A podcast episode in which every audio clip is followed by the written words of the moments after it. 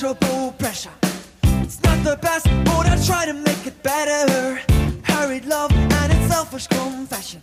It's up to you to ask a delicate question. Just can't find that primary pleasure. The laughing faces and a renegade treasure.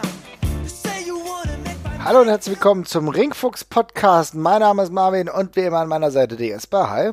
Hey. Und wir haben heute eine Advents Sonderausgabe, eine von vier. Und wir haben uns aber dagegen entschlossen, mal wieder dieses äh, Weihnachtsjingle vom letzten Jahr zu spielen. Denn ganz ehrlich, das tut immer noch in den Ohren weh. Ne? Ich bin immer noch weich. Ich, mein, mein Gehirn regeneriert immer noch seit dem äh, 24. des letzten Jahres. Ich kann nicht mehr. Äh, Also 24 Mal war letztes Jahr schon krank. Ne? oh, nee, das werden, wir, also das, das werden wir, ja, du hast es gerade schon gesagt, das werden wir dieses Jahr auch nicht schaffen. Wir machen dieses Jahr äh, ja die vier Adventstage. Jetzt kriegt er eine am äh, Montag, gegebenenfalls äh, Dienstag, je nachdem wann ihr es hört. Mhm. Ähm, und äh, wir verlegen den Advent also einen Tag nach hinten, zumindest diese Woche. Vielleicht Äh, machen wir ja. dann noch so eine kleine Weihnachtsausgabe oder irgend sowas. Vielleicht, vielleicht, Ne? vielleicht, wenn uns sowas einfällt, wenn uns noch was einfällt, dann kommt noch was. Keine Angst, es geht da nicht wieder um äh, Wrestling an Weihnachten oder irgend sowas, ja? Ja, aber äh, ja, Marvin, wir, wir, wir haben ja gar nicht gesagt, was wir eigentlich machen wollen. Äh, also wir, wir haben uns ja vorgenommen, wir machen ein kleines Thema für die vier Mhm. Ausgaben, ein ganz bestimmtes. Und für was haben wir uns entschieden?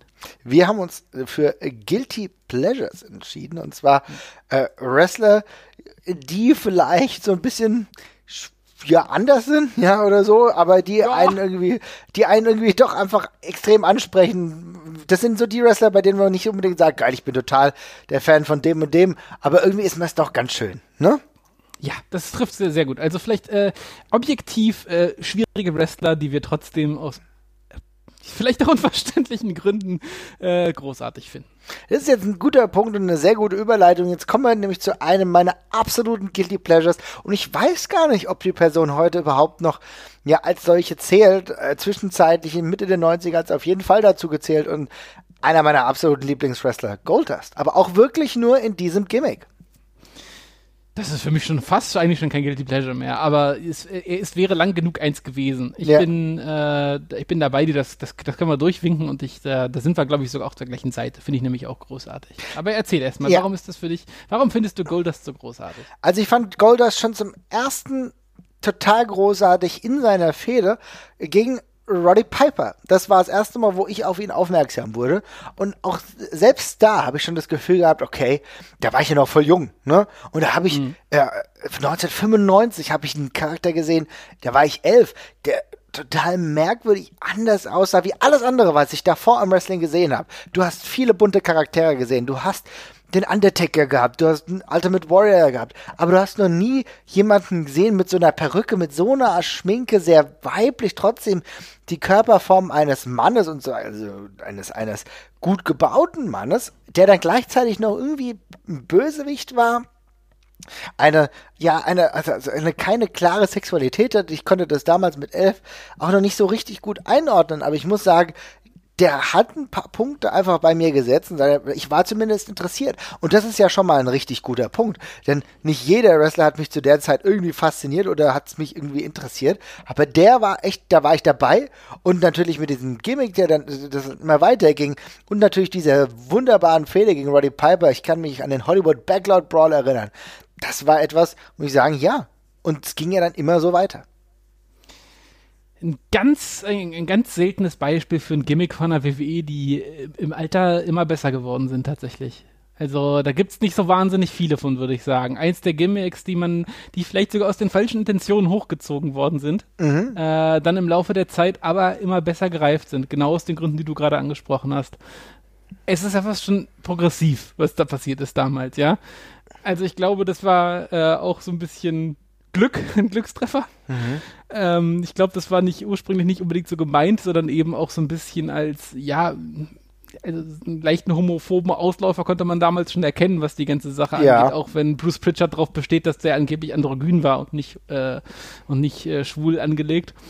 Ja, Ähm, kann er mir viel erzählen, ja. kann er viel erzählen, also das ist der typische Travestie-Scare, den man damit äh, aufgegriffen hat. Auf jeden Fall. Aber dadurch, aber dadurch, wie konsequent man das durchgezogen hat und dass das dann teilweise wirklich nicht mehr die große Rolle gespielt hat, sondern einfach, der war dann irgendwann einfach ein Charakter und dass er dann auch noch seine Face-Runs hatte, dadurch hat man es halt irgendwie gedreht bekommen. Das ist, äh, ein ziemliches Unikat fast. Und man hat es ja auch wirklich gut gemacht. Also ich fand selbst die äh, Malena-Porträtierung, das war ja dann sein Valet, Valet, aber fast auch in einer ungewöhnlich starken Form. Ne? Also man ist ja, ja. Valets immer so gewohnt gewesen als, naja, die schwimmen halt mit, die sehen schön aus. Aber Terry Runnels, ähm, seine damalige Frau, äh, war mehr als das. Ne? Also hat mhm. schon, hat schon so gewirkt, als hätte sie so ein bisschen oder könnte sie mit an Fäden ziehen es war einfach eine Darstellung, die aber auch, und das muss ich sagen, Dustin Runnels extrem gut gespielt hat.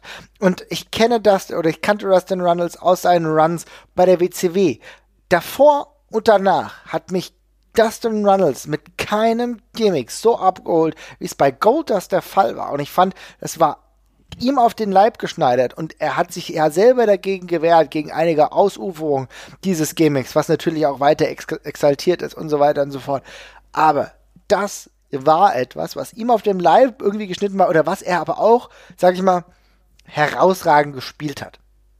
Ja, auf, auf jeden Fall. Ähm, hat wirklich genau exakt in dieser einen Ausführung funktioniert, wie du gerade schon gesagt hast. Alle Versuche, das irgendwie anzupassen, zu enden oder so, äh, nie lange von äh, nie, nie lange von Bestand gewesen, teilweise auch krachend gescheitert, wenn man an die WCW-Geschichte denkt, die ja irgendwie, also dieses Seven, mhm. dieses Seven-Gimmick, äh, was dann ja irgendwie sofort in so einen Workshoot gekippt ist. Äh, ja, hat genau, es ist wirklich, es ist wirklich krass. Das, da hat man einen so einen Volltreffer gelandet und der, ich meine, wann ist das Gimmick zum ersten Mal aufgetreten? Mit 90er? 94 oder Go sowas? Gold ist 95. 95. Ja. ja. Das ist schon irre, ne? Also 20, über 20 Jahre. Auf jeden Und, Fall. Äh, das mit so einem Treffer, ja.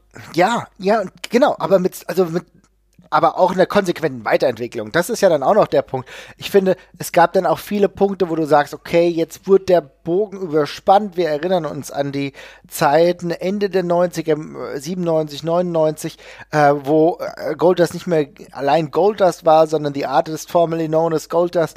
Äh, kleine Prince-Referenz. Äh, das hat aber dann nichts mit Prince zu tun gehabt, sondern eher so mit einer Marilyn Manson-Ausformung, ja, die einfach ja. fernab von allem war. Ich fand die Idee, trotz der Tatsache, dass es eine deutliche Idee war von Vince Russo, du das gemerkt hast, okay, jetzt geht es hier in eine vollkommen absurde Richtung.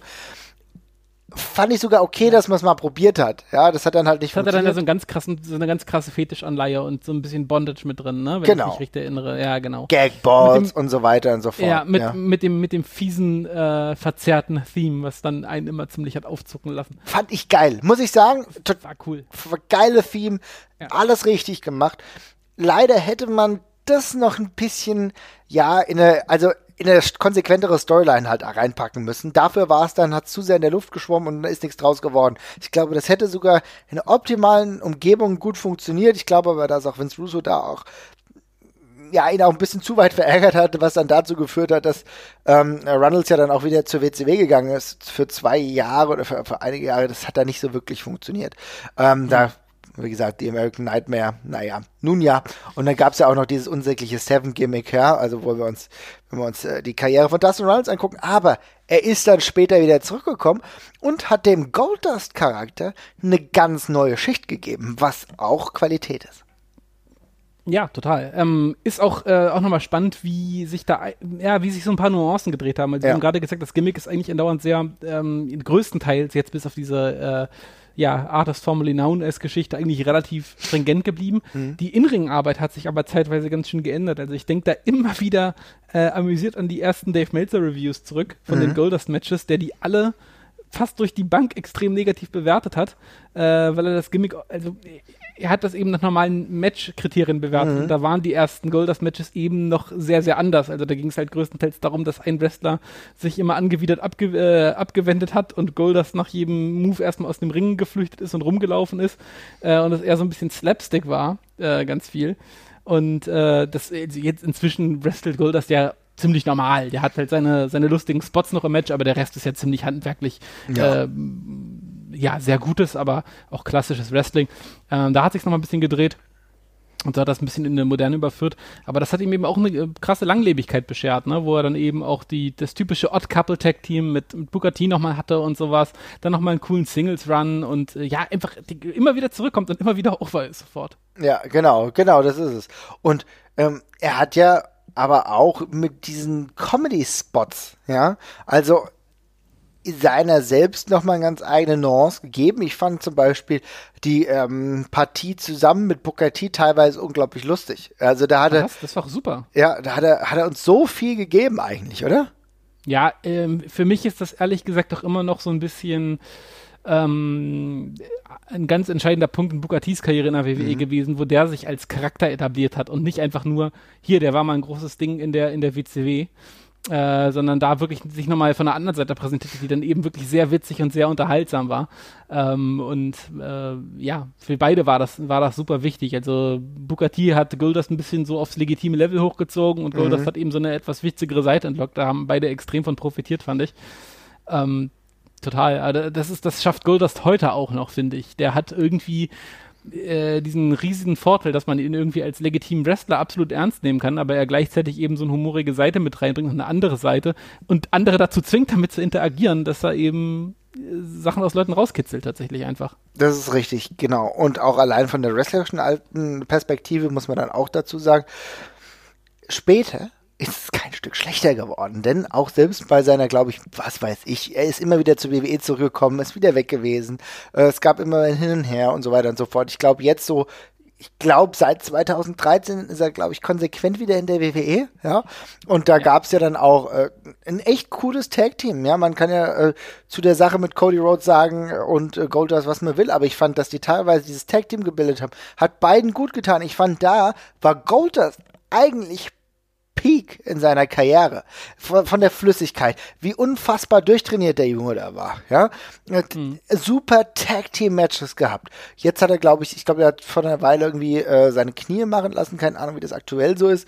Ähm, jetzt, jetzt ist es ein bisschen aktuell zurückgezogen. Ist jetzt auch nicht mehr im Fokus gewesen in der letzten Zeit. Aber trotzdem muss man sagen, dass er es über so lange Zeit geschafft hat, nicht nur wrestlerisch einigermaßen zu bestehen, aber auch mit einem Charakter, dass Leute heute, wenn sie dieses, äh, dieses Theme hören, das ist ja auch der nächste Punkt.